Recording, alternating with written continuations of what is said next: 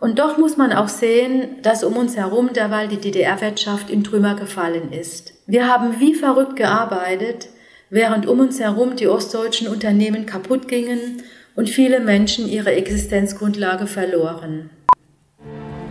Es war eine Zeit, wo einfach alles möglich war. Ich habe auch äh, ganz klar gesagt, ich lehne den Kapitalismus ab. Vorher auf einmal war alles erlaubt. Du musst jetzt hier eine völlig neue Existenz aufbauen. War alles über alles betrachtet, hat sich gelohnt. Es ist so ganz klassisch irgendwie, dass unsere Geschichte immer von den anderen erzählt wird.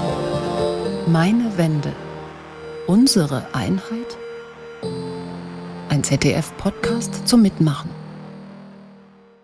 Fakt war, dass ich glaube, dann in 90 schon ähm, ich weiß bloß gar nicht, ob es vor der Währungsunion oder danach war. Und auf einmal ist auch meine Firma nicht mehr gab, wo ich dann gearbeitet habe. Also die Töpferei gab es nicht mehr.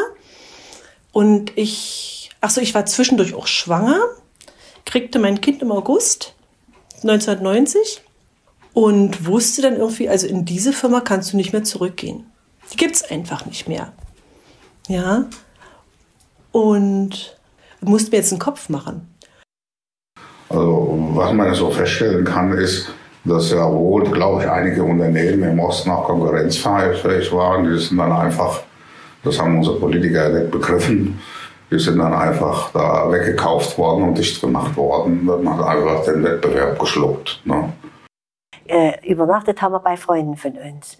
Und diese Freunde haben wieder alle anderen eingeladen, mit denen wir befreundet waren. Das war schon für mich ganz schön. Aber äh, wenn ich da heute dran denke, habe ich so ein schlechtes Gewissen. Weil ich mir damals nicht vorstellen konnte, in was für einer Lage die waren.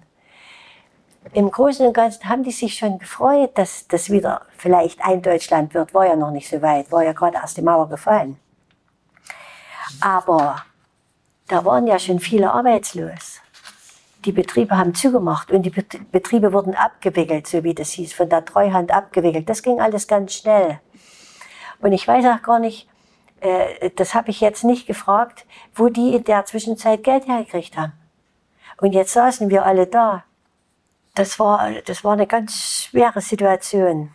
Und die hatten, es war schlimm, die wussten nicht, wie es weitergehen soll. Die Ärzte, die darunter waren, naja, die Praxis, ich weiß nicht, die sollten sich selbstständig machen, aber so schnell ging das ja alles nicht. Und die waren so verunsichert, dass mir das heute noch leid tut.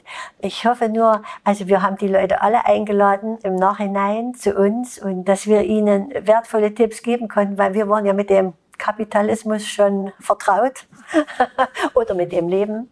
Und äh, es hat sich auch alles gut gerichtet. Das andere, was ich eben, wie gesagt, erlebt habe ähm, bei im Punkto Rehabilitierung, was mit den Menschen geschehen ist, äh, die die Universität verlassen mussten, die ihren Arbeitsplatz verloren haben oder degradiert wurden äh, und äh, die ihr Hab und Gut verloren haben, weil es von der SED weitergegeben wurde äh, und jetzt nach der Wiedervereinigung äh, sich gekümmert haben, wie sieht's aus, können sie das wiederbekommen. Also das hat natürlich, äh, gerade eben halt auch mit der Treuhand, das hat natürlich viel, viel Probleme äh, auf den Tisch gebracht und äh, auch viele Emotionen, gar keine Frage. Mein eigener Betrieb, in dem ich gearbeitet habe, VEB Wärmeanlagen, war, war mit der größte Betrugsfall der Treuhandgeschichte ich weiß, dass es immer mal irgendwie so war, gab so Zeiten, wo halt erst der Vater arbeitslos war, eine ganze Weile, sich dann dann bei irgendwelchen Firmen gearbeitet hat, sich dann mal irgendwann selbstständig gemacht hat. Das waren immer Diskussionen, da gab es immer, auch, ich sag mal, familienintern Gespräche und auch mal Probleme. Äh, meine Mutter ist auch arbeitslos geworden. Die haben beide in so einem großen, äh, in so einer LPG, in so einem landwirtschaftlichen Betrieb gearbeitet.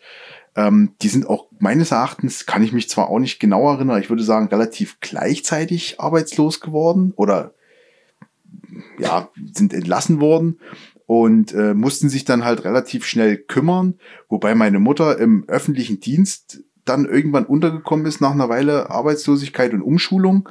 Ähm, das war, glaube ich, für die schon eine relativ harte Zeit, weil man im nochmal komplett neu umlernen musste. Und ich glaube, das ist schon, äh, also kann man sich ja selber vielleicht auch vorstellen, äh, so mit als mit 40er äh, nochmal komplett neuen Job zu lernen. Es war für meine Eltern sicherlich eine harte Zeit. Es gab ja auch extrem hohe Arbeitslosigkeit, von der wir auch immer wieder mal betroffen waren, also die Familie.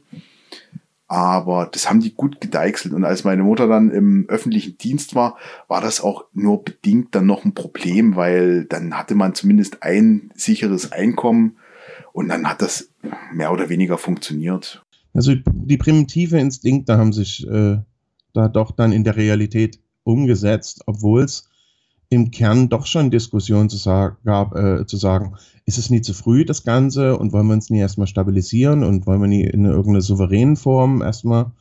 Und das hat sich ja dann äh, abgezeichnet in dieser ganzen Treuhandgeschichte, die ja dann äh, auch wieder umdefiniert wurde, anstatt dass Betriebe restauriert und erneuert werden sollten und Mitspracherecht haben sollen, wurden sie halt zugemacht.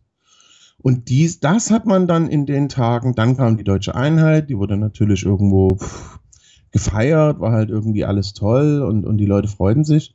Aber da fädet es dann schon so langsam aus.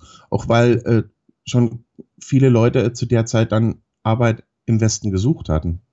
Und dann ging es aber erst richtig los. Das waren ja dann, dann fing, an, fing es an, die Arbeitsplätze abzubauen. Und das waren ja in kürzester Zeit, innerhalb von ein paar Wochen und Monaten, waren es 48 Prozent Arbeitslose. Das, das gibt es ja bis heute in ganz Europa nie. Und sowas schlägt sich natürlich nieder.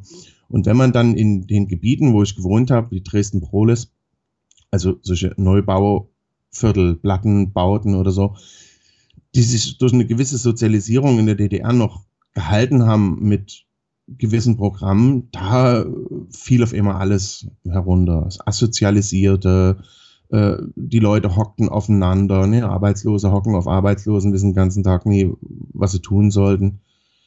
Und das, also das hat man dann schon langsam gemerkt. Ich bin zur Wende 40 Jahre gewesen und habe davon äh, fast 20 Jahre in einem Betrieb gearbeitet, einem landwirtschaftlichen Betrieb. Und das war ja eine Genossenschaft damals und das wurde ja dann nach der Wende umstrukturiert. Das wurde ja dann auch im Prinzip privatisiert. Das war dann eine eingetragene Agrargenossenschaft geworden. Und dann hatten natürlich die, die Land eingebracht hatten, das Sagen. Und dort haben die alle anderen dann Entlassene, die kein Land mit eingebracht hatten. Ich war ja dort durchs Studium hingekommen. Ne? Und dann äh, war ich ein halbes Jahr arbeitslos, was ich aber nicht schlimm fand, weil ich, man musste sich erstmal irgendwie orientieren. Der Wolfgang, der hatte erst noch Arbeit und dann hatte der sich auch anders orientiert und äh, war auf der Suche und da war das für mich eigentlich äh, eine schöne Zeit, mal ein paar Monate so ein bisschen Ruhe zu haben. Ich bin eigentlich immer ein positiv denkender Mensch und ich finde eigentlich, irgendwo gibt's immer einen Ausweg und irgendwie findet man immer was und ich fand es einfach auch wichtig, äh, meinen Mann zu unterstützen, weil der auch wirklich da äh, auf der Suche war und auch dann mit einem westdeutschen Unternehmen sich äh, verbündet hatte und dann für den gearbeitet hatte hier bei uns im, im Osten und, und äh, war da auch viel unterwegs und hatte da auch am Anfang Schwierigkeiten. Und es war für mich einfach wichtig, da auch da zu sein. Und ja, und da habe ich eigentlich für mich selber, habe ich das gar nicht so schlimm empfunden. Also, weiß nicht. Ich habe gedacht, ich finde immer was.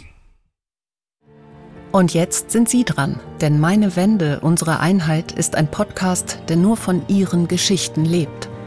Unter meinewende.zdf.de können Sie anonym und unkompliziert Ihre eigenen Erfahrungen im geeinten Deutschland einsprechen und hochladen. Eine Auswahl davon erscheint hier in dieser Podcast-Serie.